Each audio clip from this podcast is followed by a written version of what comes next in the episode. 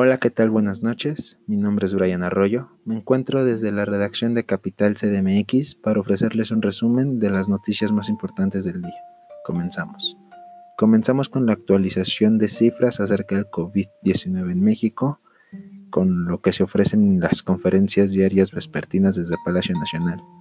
Comenzamos con la contabilización de seis fallecidos en México 475 contagiados, 1.656 sospechosos y 2.400 casos rechazados. La sexta muerte por coronavirus se registró en San Luis Potosí. Se trata de un hombre de 70 años que además de COVID-19 presentó influenza y una complicación por una infección bacteriana pulmonar.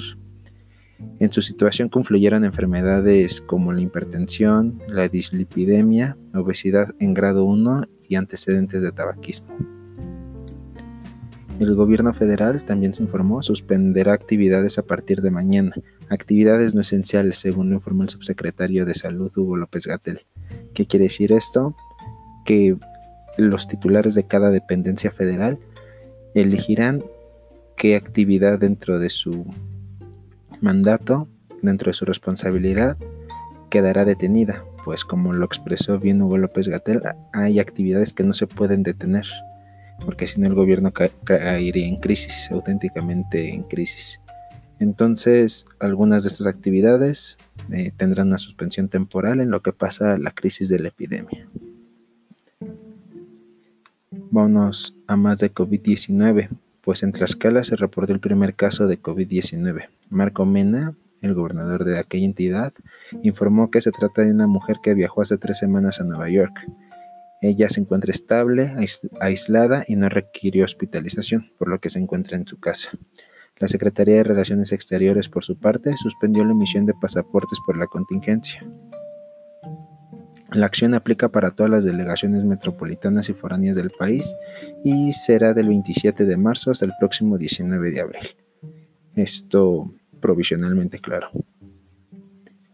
Eh, el gobernador de Puebla, Miguel Barbosa, expresó por la tarde que los ricos tienen riesgo y que los pobres somos inmunos, inmunes a la enfermedad.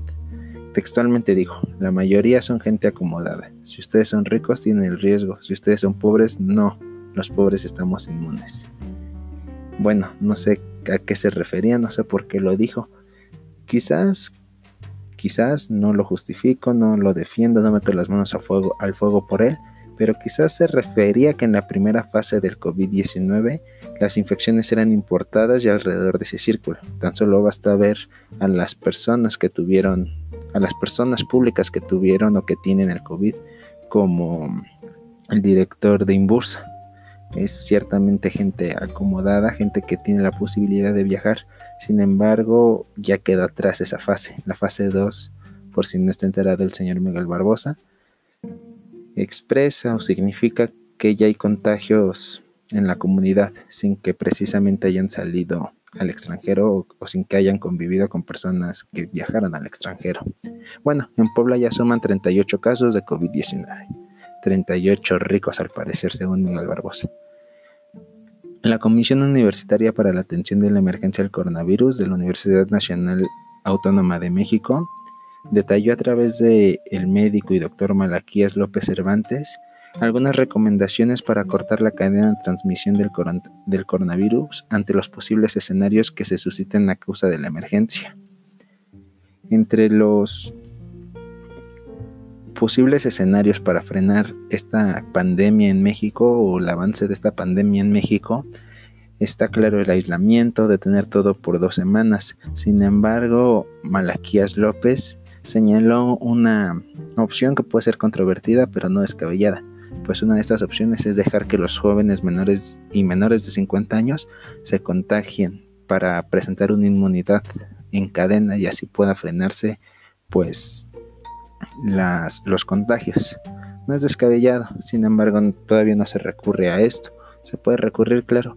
El verdadero problema sería cómo enfrentar el pico de, los contagios a personas, en personas que verdaderamente son vulnerables ante la, ante la propagación del virus. La Guardia Nacional informó que apoyará a estados ante los saqueos. Como ya sabemos, se han presentado saqueos, intentos de saqueos e incluso información a través de las redes sociales y llamados para realizar estos saqueos en tiendas departamentales. Sí, la Guardia Nacional y el presidente hoy se refirió a que las fuerzas del orden público se van a poner en la tarea de defender estos establecimientos para evitar todo tipo de, de saqueos, de robos. En cuanto a noticias internacionales del COVID, la Organización Mundial de la Salud advirtió que Estados Unidos podría convertirse en el epicentro del COVID-19. Por otro lado, en el otro lado del mundo, en Europa, en un solo día se registraron 514 defunciones en España. Lo más alarmante de la propagación del virus es que no deja de crecer. En España no deja de crecer el número de contagios, tanto así que el Palacio de Cristal ya sirve como una morgue improvisada.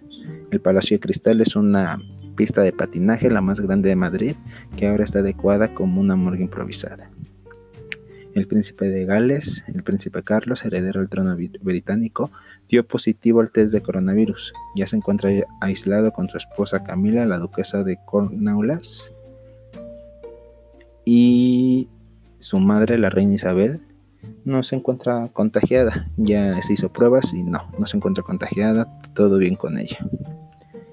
Otra figura pública, otro jefe de Estado, el Papa Francisco, podría estar en riesgo de contraer virus. Ya se hizo las pruebas y salieron negativas. Sin embargo, un funcionario ha llegado a él que vive en la misma residencia en la que él habita presentó positivo a COVID-19. El Papa es un poco más susceptible puesto que fue expuesto, fue extraído, perdón, una parte de su pulmón en su juventud en una operación. Ya cuatro personas en el Vaticano fueron diagnosticadas positivos por COVID-19. Vámonos a noticias de la Ciudad de México. En la Ciudad de México, la otra epidemia que nos está atacando, el otro brote de enfermedad que nos está atacando, ya suman 69 casos confirmados de sarampión. La mayoría, como ayer se los informaba, en el norte de la ciudad, en la delegación Gustavo Madero. En el reclusorio norte también se detectaron 14 casos, pero el día de hoy no se registraron casos activos. Una buena noticia, ya se presentan 58 casos asintomáticos, lo cual no señala que el cerco sanitario y no está dando frutos.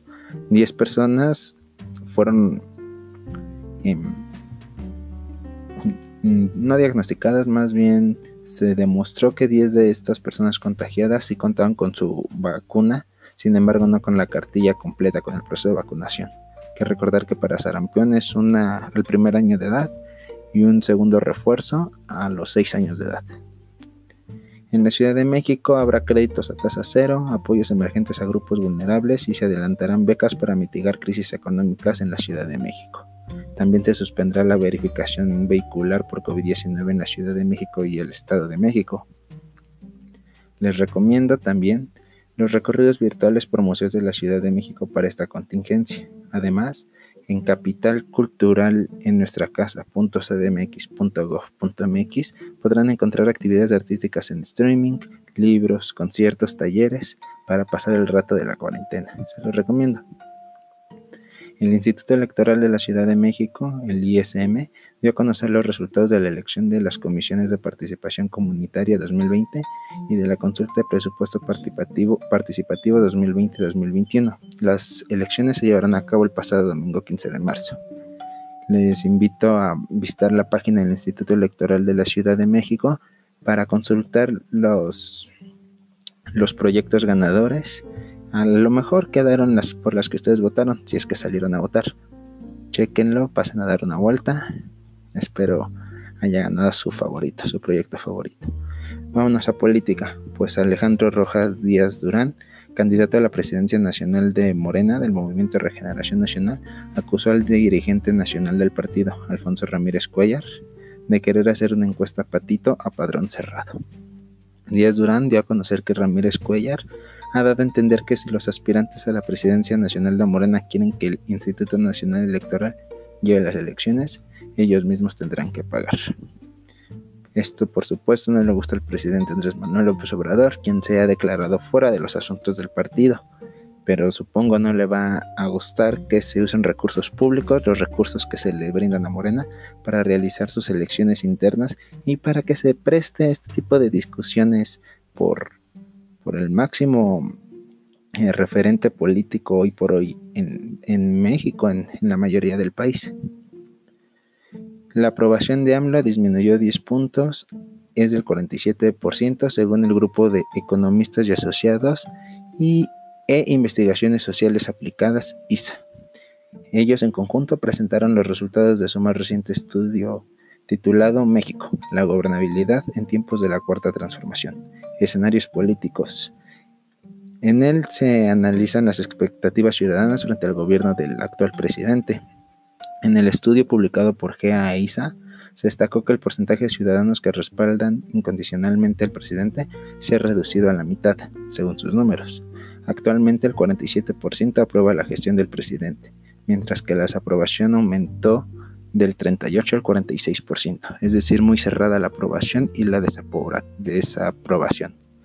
Lo malo de esta noticia es que esa desaprobación se divide en 3, 4, 5, 6 partidos seis grupos políticos que no forman un frente, un verdadero frente ante la popularidad del, del, partido de Andrés Manuel López Obrador. También en este mismo estudio se dice que Morena ha reducido notablemente sus números en preferencia a voto a un 26%, seguido del PRI con el 18%, PAN con el 16%, el PRD con el 3%. El PRD ha desaparecido ya, 3% de intención de voto y 1% el resto de los partidos. Bueno, Morena sigue a la cabeza en este rubro, ya no por mucho al parecer o según este estudio. Como alguna vez mencionó el presidente Andrés Manuel López Obrador, se verá en las elecciones.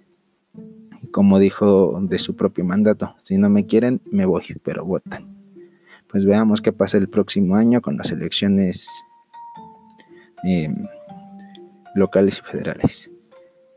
El exsecretario de Seguridad Genaro García Luna pidió a través de su defensa afrontar su proceso en libertad a fin de evitar el contagio del COVID-19 en la cárcel que está en Nueva York, en la cárcel donde está recluido en Nueva York.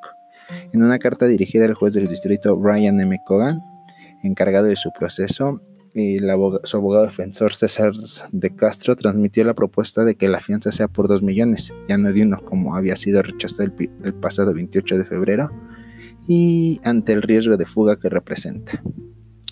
Es una nueva coartada, a mi parecer, para intentar burlar las leyes. Sin embargo, a ver qué pasa con esto. Yo lo veo difícil, lo veo muy difícil en verdad que algún monto pueda brindarle la libertad bajo fianza o afrontar el proceso en libertad. Veremos qué pasa. Dinero. Sección de dinero. Por COVID-19, bancos brindarán más plazo para pagar créditos. Así lo informó la Comisión Nacional Bancaria y de Valores, quien es dirigida por Pablo Graf Noriega. La comisión informó que los bancos brindarán medidas en apoyo a los clientes que se ven imposibilitados para pagar sus créditos debido al impacto económico por el coronavirus. Por otra parte, la Asociación de Bancos de México envió una notificación en la que anuncia medidas para diferir de dos hasta cuatro meses el pago de créditos. Créditos de construcción de vivienda, créditos individuales con, con garantía hipotecaria, revolventes y no revolventes. Tendrán un diferimiento parcial o total de pagos de capital o interés hasta por cuatro meses. También existe la posibilidad de extender dos meses más este plazo para que los bancos puedan optar por hasta seis meses según el producto y según el historial del mismo cliente.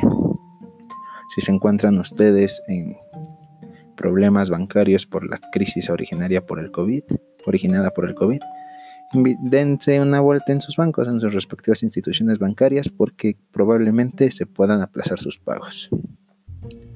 Empresarios se suman al plan gubernamental para atender coronavirus, entre ellos Carlos Slim, quien donará mil millones de pesos para crisis por COVID-19 en material. 50 millones, según lo informó Andrés Manuel López Obrador, fueron, em, fueron donados por la empresa Coppel.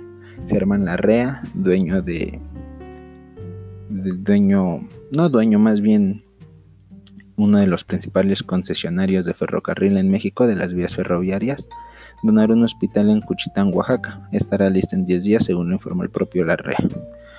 Por otra parte, otro de los empresarios más poderosos del país, Ricardo Salinas Pliego, eh, opinó que el coronavirus no es una enfermedad grave, pero como van las cosas nos vamos a morir, pero de hambre. Eso lo aseguró quien es la cabeza del Grupo Azteca. Buenas noticias o un aliento por lo menos para la Bolsa Mexicana de Valores, pues registró una alza de 2.81%. Son dos jornadas consecutivas de alza y llegó a los 35.535.70 70 puntos según el IEPC, el principal indicador. El peso también registró su segunda ganancia consecutiva, llegando a 23.94 unidades por dólar. Esto gracias al, al estímulo que se pretende desde la Cámara de Senadores de Estados Unidos por 2 billones de dólares para contraer el impacto económico de la pandemia de COVID-19. Se encuentra detenido por el momento, sin embargo Donald Trump ha urgido que se apresure el Senado a aprobar esto y que lo firmará inmediatamente. Donald Trump ha manifestado públicamente que no quiere ser conocido como el hombre que hundió a la economía americana o norteamericana o de Estados Unidos. Pues de hecho ha invitado a que se reabra la economía los trabajos y se salga y se salga de este aislamiento para continuar, para seguir con, con la economía. Bueno, así las cosas con el dinero. Vámonos a noticias nacionales, pues Nayarit ofreció agua Constellation Brands para cervecera. Dice que tiene agua y que puede ser sustentable. Esperemos no... Esperemos o no esperemos. Más bien, yo sí espero que se pueda aplicar una consulta ciudadana parecida para que la gente verdaderamente sea la que hable y si no quiere que su agua se quede en manos de una empresa internacional como lo es Grupo Modelo, pues no se quede en esas manos. Esperemos a ver qué pasa. Noticia triste, y con esta cerramos, pues falleció Ignacio Treyes, legendario entrenador y jugador de fútbol a los 103 años de edad. Sufrió un infarto. Eh, de 1976 a 1983 fue director técnico del Cruz Azul. Logró el bicampeonato en 1978, 1979 y 79-80. Como futbolista estuvo en los clubes Necaxa, América, Atlante y Monterrey. Como director técnico también fungió en la selección nacional. Es uno de los grandes estandartes del fútbol mexicano, del fútbol nacional y una de las grandes leyendas del Cruz Azul. Descansa en paz, don Nacho Treyes. Bueno, eso sería todo por mi parte. Les agradezco nos hayan escuchado. Les repito mi nombre, es Brian Arroyo. Me encuentro desde la redacción de Capital CDMX. Me despido no sin antes recordarles que nos sigan en nuestras redes sociales. En Twitter como Capital MX-bajo, Facebook, YouTube e Instagram como Capital CDMX. También sigan nuestro portal para siempre mantenerse al día. Capital-cdmx.org. Muchas gracias y hasta mañana.